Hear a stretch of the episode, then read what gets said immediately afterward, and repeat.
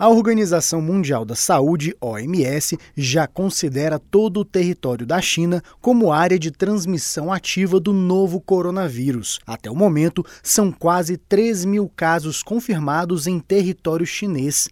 Em coletiva de imprensa, o ministro da Saúde, Luiz Henrique Mandetta, reforçou que o Brasil está vigilante sobre o comportamento do vírus e se prepara para prestar a melhor assistência necessária para a população o tratamento ele segue o protocolo para síndrome aguda respiratória. O nosso sistema de saúde já lidou com a SARS, já lidou com H1N1, já lidamos com outra em 2014.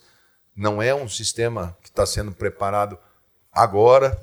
Nós temos os planos de contingência. O que nós vamos fazer é atualizar, colocar eles todos nos seus devidos patamares, já que todo o protocolo já é definido e já é de conhecimento de todas as equipes dos estados e municípios. O Brasil segue a orientação da OMS e o protocolo para síndrome aguda respiratória, que define que pessoas que vieram da China nos últimos 14 dias e que apresentarem febre e sintomas respiratórios podem ser considerados casos suspeitos e, portanto, serão monitorados. Outra orientação do Ministério da Saúde é que as pessoas viajem para a China apenas em casos de extrema necessidade, como explica o ministro da Saúde Luiz Henrique Mandetta. A Organização Mundial de Saúde passa a tratar já a China como um todo.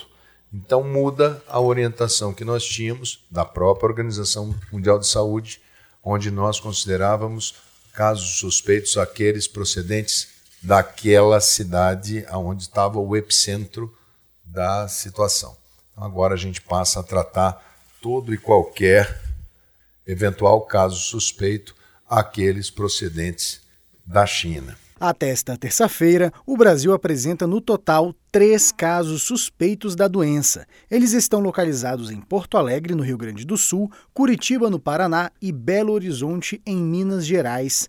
Os pacientes se enquadraram na atual definição de caso suspeito para o novo coronavírus, estabelecido pela OMS. Reportagem Janari Damascena.